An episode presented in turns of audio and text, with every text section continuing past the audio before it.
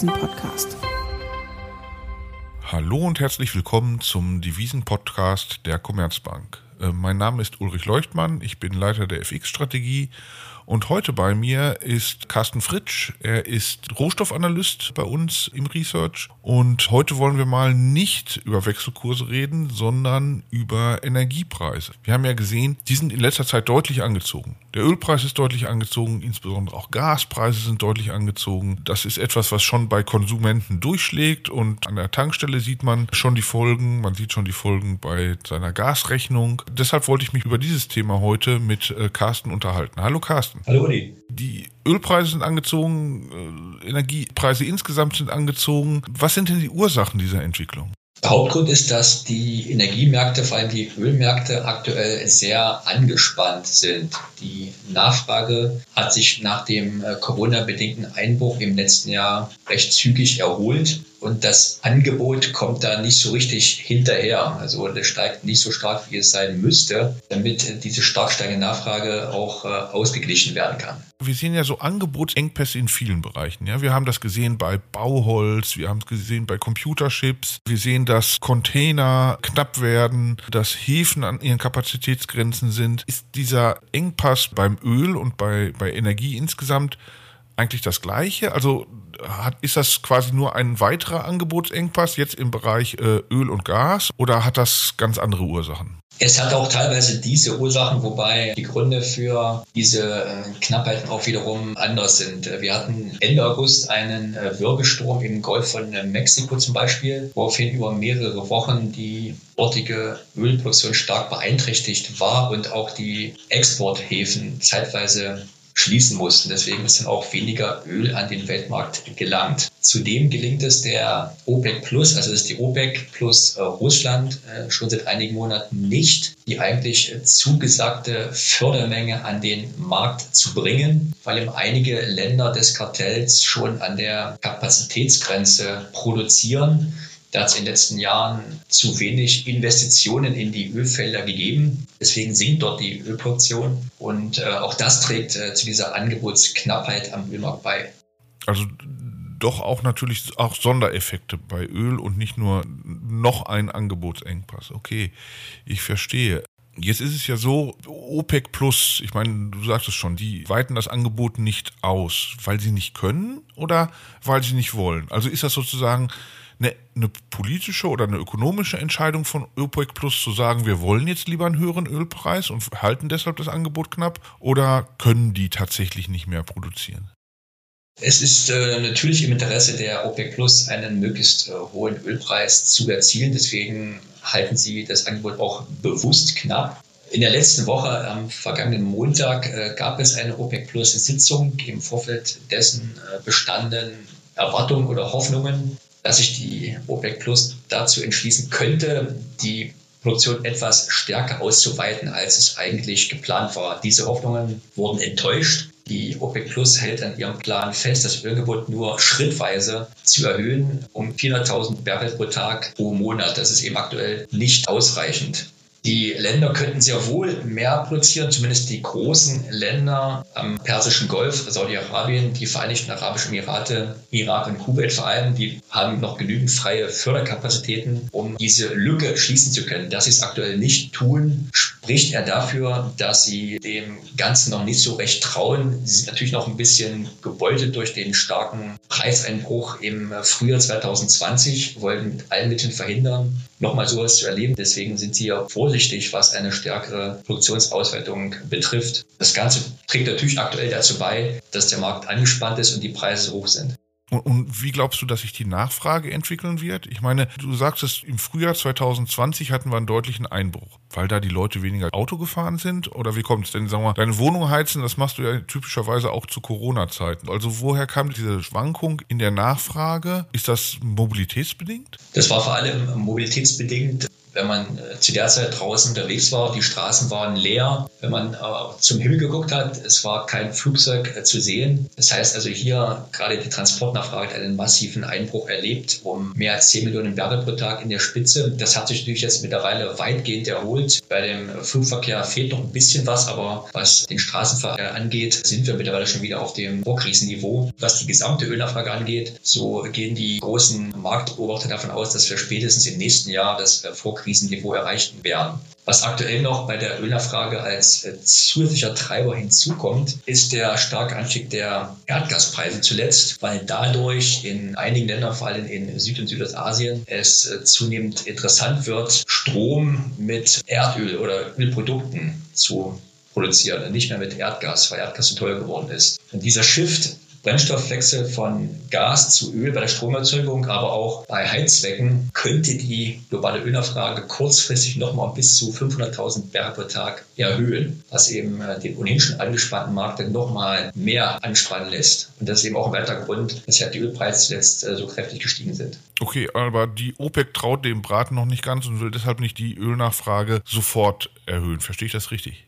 Das ist äh, richtig und zudem hat die OPEC Plus wahrscheinlich auch schon den Blick auf das äh, nächste Jahr gerichtet. Und da stehen die Anzeichen dafür, dass der Ölmarkt eher wieder überversorgt sein wird, weil äh, dieser starke Anstieg der Nachfrage allmählich an Dynamik verlieren wird, wenn die Nachfrage das Vorkrisenniveau erreicht hat und dieser Sonderfaktor Brennstoffwechsel von Gas zu Öl ausläuft. Wenn die OPEC Plus wie vorgesehen das Ölangebot auch im nächsten Jahr schrittweise weiter anhebt, bis äh, sämtliche zurückgehaltene Angebot aus dem Frühjahr 2020 wieder in den Markt gegeben wurde, dann droht am Ölmarkt ein Überangebot. Deswegen ist die OPEC Plus auch vorsichtig, jetzt das Angebot stärker zu erhöhen. Man nimmt wahrscheinlich kurzfristig einen angespannten Markt in Kauf, weil man damit rechnet, im nächsten Jahr wieder ein Überangebot zu haben, was eben das aktuelle Unterangebot wieder ausgleichen wird. Okay, du hattest schon den Gasmarkt angesprochen. Also du hast gesagt, hohe Gaspreise führen dazu, dass Energie, die früher aus Gas gewonnen wurde, jetzt mehr und mehr mit Öl gewonnen wird und das halt die, die Ölnachfrage treibt. Deshalb lass uns doch mal auf den Gasmarkt schauen, weil das ist natürlich auch äh, deshalb relevant für den Ölpreis, aber auch natürlich relevant an sich insbesondere für alle Zuhörer, die mit Gas heizen und unter den Preisanstiegen da leiden. Beim Gas ist es ja ein bisschen komplizierter, oder? Weil Gas kann man nicht so einfach von einem zum anderen Anbieter substituieren. Da gibt es schwierigere Liefertechnologie. Wie ist es denn bei Gas? Also man liest oft, Herr Putin würde uns das Gas teuer machen. Ist das richtig? Es ist sicherlich ein Erklärungsansatz für den äh, massiven Anstieg des Gaspreises, wobei es gibt nicht den Gaspreis, sondern es gibt äh, verschiedene, weil im Gegensatz zu Öl ist ähm, der Gasmarkt immer noch sehr stark lokal zu betrachten. Es gibt einen Erdgaspreis in den USA, es gibt einen in Europa, es gibt einen in Asien. Wir schauen uns natürlich auf den in Europa und hier auf den am virtuellen Knotenpunkt TTF in den Niederlanden. Der ist seit Jahresbeginn bis aktuell um mehr als das Vierfache gestiegen auf aktuell 85 Euro je Megawattstunde. In der Spitze waren wir Mitte letzter Woche sogar schon bei 155 Euro je Megawattstunde. Also ein rasanter Anstieg. Der wiederum hängt äh, zusammen, dass die Erdgas Bestände in Europa aktuell ungewöhnlich niedrig sind für diese Jahreszeit, also kurz vor Beginn der Winterperiode, der Heizperiode, sind die nur zu etwa 75 Prozent gefüllt. Und es gibt eben die Sorge, wenn ein strenger Winter kommt und die Heiznachfrage entsprechend groß ist, dass diese Vorräte möglicherweise nicht ausreichen könnten, um bis zum Ende des Winters zu kommen. Diese Nervosität hat den Preis stark steigen lassen. Und äh, letzte Woche hatte zumindest Russlands Präsident Putin äh, signalisiert, bereit zu sein, die Erdgaslieferungen nach Europa zu erhöhen, was dann wiederum den Preis von dem von mir erwähnten Allzeithof von 155 Euro wieder deutlich hat fallen lassen. Und warum sind die Lager so leer? Ich meine, es ist ja jetzt nicht vorstellbar, dass diejenigen, die das managen, jetzt plötzlich vergessen haben, die Lager aufzufüllen, weil sie vergessen haben, dass jetzt langsam der Herbst kommt. Was ist die Ursache dafür, dass wir plötzlich Lager haben, deren Bestände niedriger sind, als sie eigentlich zu dieser Jahreszeit sein müssten?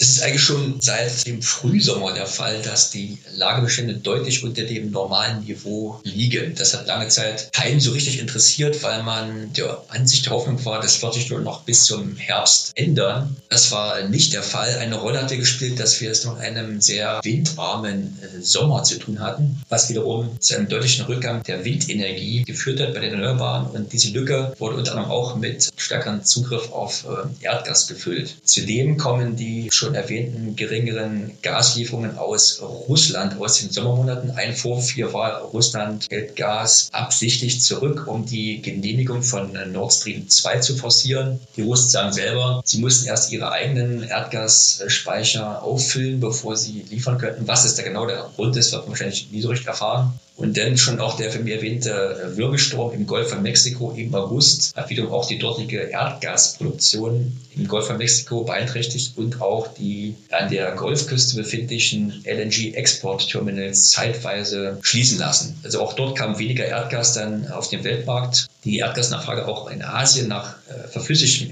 Erdgas, LNG, war sehr robust. Und all das zusammen hat dann eben dazu geführt, dass die Lagerbestände in Europa nur sehr langsam aufgelöst worden, deutlich langsamer, als es normalerweise der Fall ist. Okay, verstehe. Du sagst, dass Russland liefert jetzt mehr. Das heißt, wir müssen uns keine Sorgen darüber machen, dass wir äh, jetzt im kommenden Winter frieren müssen. Oder fällt sogar der Gaspreis wieder und normalisiert sich wieder? Was ist deine Sicht da? Also bisher ist es nur eine Absichtserklärung von Putin. Ob das denn wirklich so kommt, wird man in den nächsten Wochen sehen müssen. Wenn die Russen mehr Gas liefern, dann besteht unseres Erachtens auch äh, keinen Grund, weshalb der Erdgaspreis auf dem aktuellen hohen Niveau bleiben muss. Wir haben ja schon die erste Marktreaktion letzte Woche gesehen, nachdem diese Erklärung von Putin kam, dass der Preis deutlich gefallen ist. Bleiben die Lieferungen dagegen eingeschränkt und wir bekommen einen sehr strengen Winter, dann dürften die Sorgen, dass die Erdgasvorräte möglicherweise nicht über den Winter reichen, schnell wieder aufflammen und dann ist mit einem erneuten Preisstieg zu rechnen. Okay, und auf mittlere Sicht, also sagen wir mal so über den Verlauf des nächsten Jahres oder auch darüber hinaus, was haben wir da zu erwarten? Beim Gaspreis, äh, beim Ölpreis sagtest du ja schon, für nächstes Jahr ist dann wieder ein Überangebot zu erwarten, also auch wieder niedrigere Ölpreise, wie ist es bei Gas? Äh, kommen die Preise wieder zurück auf Niveaus, die wir mal hatten, oder was ist da deine Sicht auf, auf mittlere Sicht?